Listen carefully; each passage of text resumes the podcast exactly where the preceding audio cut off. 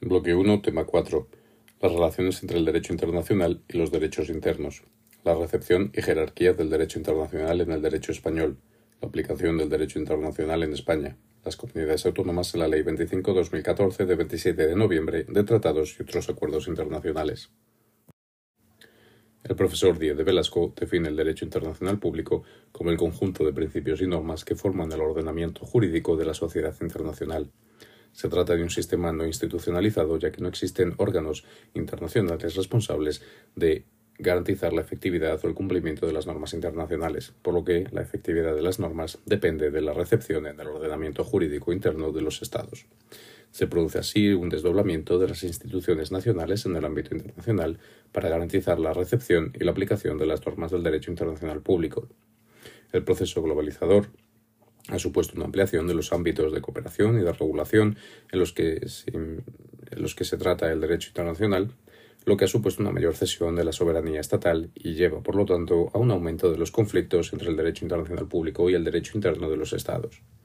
Existen distintas teorías eh, respecto a la relación entre el derecho público y el derecho interno. En primer lugar estarían las teorías monistas de autores como Kelsen, donde se defiende que el derecho internacional es asumible a un derecho natural y se proclama, por lo tanto, la superioridad jerárquica del derecho internacional público y de las instituciones internacionales, produciéndose, por lo tanto, una recepción automática por parte de los ordenamientos jurídicos internos de los Estados de las normas del derecho internacional. Por otro lado, estarían las, teorías dualistas, que defienden una separación entre el derecho internacional público y el derecho interno de los Estados, ya que regulan ámbitos diferentes, se, tratan de, trata de sistemas diferentes, con fuentes diferenciadas y, por lo tanto, de ordenamientos diferentes y autónomos, lo cual hace que sean necesarios unos actos de recepción por parte del derecho interno para la, para la aplicación de las normas internacionales. Finalmente existe también una serie de teorías eh, denominadas como de coordinación con autores como Miaja de la Muela, que establecen que no existe ni subordinación ni dependencia entre el derecho internacional público y el derecho interno de los Estados, sino una coordinación y una complementariedad de las actuaciones según los principios establecidos por el derecho natural. En cuanto a la recepción del derecho internacional, analizando el derecho comparado, debemos señalar en primer lugar una, serie de principios generales, como por ejemplo el recogido en el artículo 26 de la Convención de Viena de 1969, el principio de pacta sunt servanda, es decir, la obligación de cumplir con los tratados. El artículo 27 de la misma Convención de Viena del 69 establece la superioridad jerárquica del derecho internacional público y el artículo 46 señala que no se podrán alegar normas internas para no cumplir las obligaciones internacionales, excluyéndose una serie de excepciones contempladas por el propio Convenio de Viena del 69. También es eh, importante señalar el artículo 103 de la Carta de las Naciones Unidas, donde se establece la superioridad jerárquica de la Carta, tanto a nivel internacional el artículo 25 de la Carta de Naciones Unidas también señala la obligación por parte de los Estados de cumplir las decisiones del Consejo de Seguridad de Naciones Unidas. Así, eh, hay que señalar además principios eh, consuetudinarios como es que el derecho interno no puede calificar los actos internacionales y que las sentencias nacionales no pueden contradecir las internacionales. Además, la responsabilidad eh, internacional será de los Estados por aquellos incumplimientos de las obligaciones internacionales. En cuanto a la recepción del derecho internacional público en el derecho de los, de los ordenamientos jurídicos de los Estados, debemos eh, diferenciar entre aquellas normas de carácter consuetudinario y las normas de carácter convencional y las normas derivadas de organizaciones internacionales. En cuanto al aspecto del derecho consuetudinario, existen mecanismos de recepción automática, como eh, lo cual podría establecer problemas respecto a la jerarquía de estas normas con las leyes internas de los Estados, un sistema automático donde se establece la jerarquía superior de las normas de carácter consuetudinario, como es, por ejemplo, el elegido por Alemania, por lo que en estos dos no se requerirían eh, actos de recepción, sino que la incorporación se produce automáticamente. Por otro lado, existen también eh, soluciones como la inclusión eh, en instrumentos jurídicos internos de las normas de carácter consuetudinario. Así, por ejemplo, optó la, Constitución Española de 1931 o la enunciación de estos elementos eh, a través de los instrumentos constitucionales, como es, por ejemplo, el caso de la Unión de las Repúblicas Soviéticas en su Constitución. Respecto al derecho convencional, la norma general es la necesidad de un acto de recepción Se establecen aquí dos sistemas diferenciados, el conocido como sistema francés, que lo cual el acto de recepción sería la mera publicación de dicha norma en el derecho interno, es decir, el sistema que sigue España, o el sistema italiano, donde se requiere la transposición de la norma eh, internacional, del convenio internacional, a una ley interna lo cual supone problemáticas en cuanto a eh, eh, la, creación o la emisión de una ley posterior que modifique o eh, sea contraria a las disposiciones del tratado que se ha traspuesto a través de la ley anterior o los casos en los que la transposición de la ley no se produzca a tiempo y por lo tanto la norma internacional no entre en vigor a tiempo dentro del propio Estado. Finalmente, respecto al derecho de las organizaciones internacionales, el Tratado Fundacional de la organización establecerá si existe obligatoriedad en cuanto al cumplimiento. Generalmente se requiere, por lo tanto, la recepción por parte de los Estados miembros para eh, crear eh, la norma o incluir la norma en el derecho interno de los Estados. Aquí igualmente se, puede seguir el sistema francés de publicación de la norma o de la resolución de la Organización Internacional para incluirla en el derecho interno o el sistema holandés que incluye un método eh, que las incluye automáticamente una vez han sido publicadas por la Organización Internacional. Finalmente, debemos mencionar respecto al derecho de las organizaciones internacionales el caso de la Unión Europea, ya que es particular, puesto que en la cesión de las competencias de los Estados se considera que también se ha cedido la competencia de la publicación de las normas, por lo que la publicación de la norma de la Unión Europea en el diario oficial de la Unión Europea sería suficiente para considerarla incorporada al ordenamiento jurídico de los Estados miembros. Respecto a la situación o al análisis de la recepción del derecho internacional en el ordenamiento jurídico español, el marco jurídico viene recogido principalmente por la Constitución española. El artículo 149.1.3 de la, de la Constitución establece la competencia de las relaciones internacionales para el Estado central. El artículo 93 y 94 requiere la autorización previa de las Cortes Generales para celebrar una serie de tratados. El artículo 95 señala la capacidad del Tribunal Constitucional de revisar previamente la constitucionalidad de un tratado que vaya a ser incorporado al ordenamiento jurídico español. Y el artículo 96 señala el requisito de publicación de los tratados válidamente celebrados para que entren en vigor en España. Este requisito de publicación es reiterado en el artículo 1.5 del Código Civil. Finalmente, la Ley 25-2014 establece la serie de requisitos para la celebración y la recepción de los tratados internacionales en España. Analizando eh, igualmente la recepción de las normas en función de si son consuetudinarias, convencionales o de organizaciones internacionales en España, en primer lugar, las normas consuetudinarias tendrán una recepción que no queda regulada por el ordenamiento jurídico español, pero que ha sido establecido a través de la práctica. Sería así un sistema monista donde la incorporación de las normas de carácter consuetudinario se produce de manera automática, sin requerir actos de recepción por parte del ordenamiento jurídico interno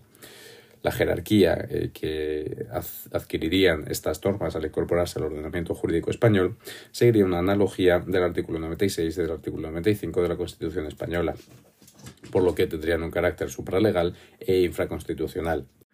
No obstante, algunas de estas normas han sido incorporadas directamente como principios del ordenamiento jurídico. Así, por ejemplo, el artículo 96 de la Constitución española señala que se seguirán las normas generales de derecho internacional público para la derogación de los tratados o la Ley Orgánica del Poder Judicial reconoce las normas internacionales en cuanto a inmunición de jurisdicción.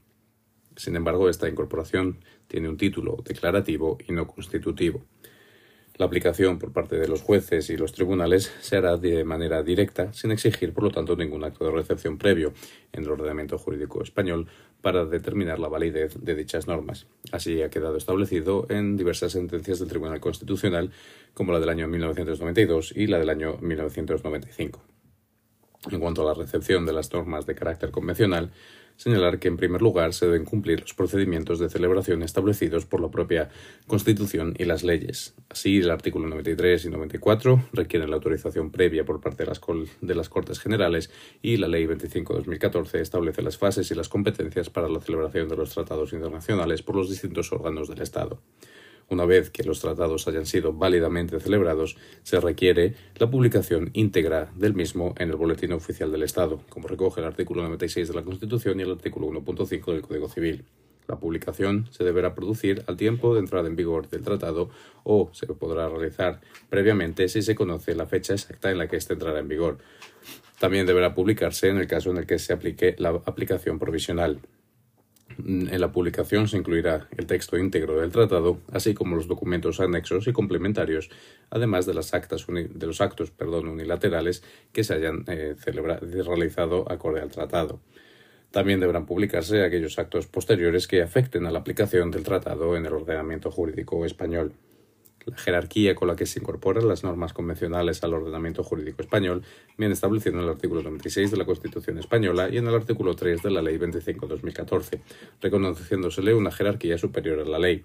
No obstante, el artículo 95 de la Constitución española señala que estos serán inferior a la Constitución, puesto que se prevé la revisión previa del Tribunal Constitucional de la constitucionalidad de un tratado que vaya a entrar en vigor en España,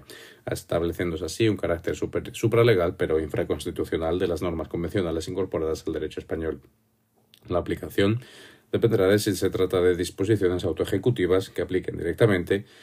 que serán, aplicadas directamente por los jueces y los tribunales si el contenido es lo suficientemente eh, preciso e eh, incondicional o si se trata de disposiciones que puedan necesitar un desarrollo normativo interno, en cuyo caso se eh, atenderá al reparto competencial entre el Estado y las comunidades autónomas para determinar qué órgano será el encargado del desarrollo legislativo de las normativas el instrumento por el que se realice, que podrá bien ser la ley o el reglamento, según si existe una reserva de ley, bien formal o bien material, y la aplicación por los jueces y, tribunales seguirá este desarrollo en función del instrumento que se haya aplicado. La responsabilidad última, no obstante, del cumplimiento por parte de España de sus obligaciones eh, internacionales será del Gobierno y de las Cortes Generales en función del tratado de que se trate. Eh, no obstante, el incumplimiento por parte del Estado de una obligación internacional, además de la responsabilidad internacional, puede generar también responsabilidad patrimonial de la Administración Pública, como señala el artículo 106 de la Constitución española y el artículo 40 de eh, el artículo 32, perdón, de la Ley 40 2015. Finalmente, respecto a las resoluciones de las organizaciones internacionales, se sigue un mecanismo similar a las normas convencionales, es decir, se requiere la publicación y su posterior desarrollo mediante los instrumentos requeridos si fueran necesarios y estos no fueran eh, autoejecutivos. Recordamos aquí nuevamente la excepción por especialidad en los casos de las resoluciones de la Unión Europea, ya que según la profesora Araceli Mangas, el artículo 93 eh, tiene especialidad respecto al artículo 96. Finalmente, la aplicación de estas normas será también directa por jueces y los tribunales. Respecto a la labor o a las competencias de las comunidades autónomas en el ámbito internacional, debemos atender a lo establecido por la Ley 25-2014 del 27 de noviembre de tratados y otros acuerdos internacionales. Las características generales de esta ley incluyen eh, que se basa en los principios establecidos en la Convención de Viena de 1969 sobre el derecho de los tratados y la Convención de Viena de 1986 del derecho de los tratados entre Estados y organizaciones internacionales y entre organizaciones internacionales entre sí. Anteriormente a esta ley existía un decreto de 1972 que regulaba estos aspectos, pero que se encontraba parcialmente derogado debido a la entrada en vigor de la Constitución española. Los motivos que han llevado a la celebración al desarrollo de esta ley son la evolución de la sociedad internacional hacia una mayor complejidad, incluyendo las acciones de las organizaciones internacionales y la incorporación de España a la Unión Europea. Además, también el desarrollo del Estado autonómico y el reparto competencial que se ha producido supone eh, un punto importante en cuanto al reparto de las competencias a nivel internacional también y la capacidad de las comunidades autónomas de participar en los tratados y de celebrar acuerdos internacionales. La Ley 25-2014 se divide así en cinco títulos, siendo el, título, el título quinto en el que se regulan las capacidades de las comunidades autónomas. Debo señalar, en primer lugar, los límites de esta acción internacional de las comunidades autónomas, que es la celebración de tratados internacionales, por lo que esta es una competencia exclusiva del Gobierno central, pudiendo las eh, comunidades autónomas solamente celebrar acuerdos administrativos o acuerdos no normativos. Respecto a la celebración de los tratados internacionales, las competencias o las capacidades que tienen las comunidades autónomas vienen reguladas por la ley y se incluyen entre ellas el derecho a solicitar la apertura de negociaciones al Gobierno central, el derecho de ser informadas y emitir opiniones respecto a, un tratado en negociación, eh, el derecho a solicitar participar en la delegación española responsable de la negociación de un tratado internacional, así como la capacidad que hemos dicho de celebrar acuerdos administrativos y no normativos en las materias que sean de competencia o interés de las comunidades autónomas. Respecto a la celebración de los acuerdos administrativos, estos deberán ser en ejecución y concreción de un tratado internacional que los habilite, es decir, previo, y eh, sobre materias que sean competencia de las comunidades autónomas. Los proyectos de acuerdo administrativo se deberán remitir a la asesoría jurídica del Ministerio de Asuntos Exteriores para que sean informados por esta. Respecto a los acuerdos no normativos que pueden celebrar las comunidades autónomas, estos se limitarán a las materias que sean de su competencia y seguirán los mismos requisitos establecidos para los acuerdos eh, administrativos. Vemos así como la recepción por parte del ordenamiento jurídico de los Estados de las normas de derecho internacional público es relevante en cuanto a la aplicación de las mismas para garantizar su efectividad. No obstante, esto dependerá de la voluntad de los Estados, por lo que la garantía del cumplimiento de las normas de derecho internacional eh, es difícil eh, de desarrollar, puesto que no existen instituciones centralizadas que lo garanticen a nivel internacional.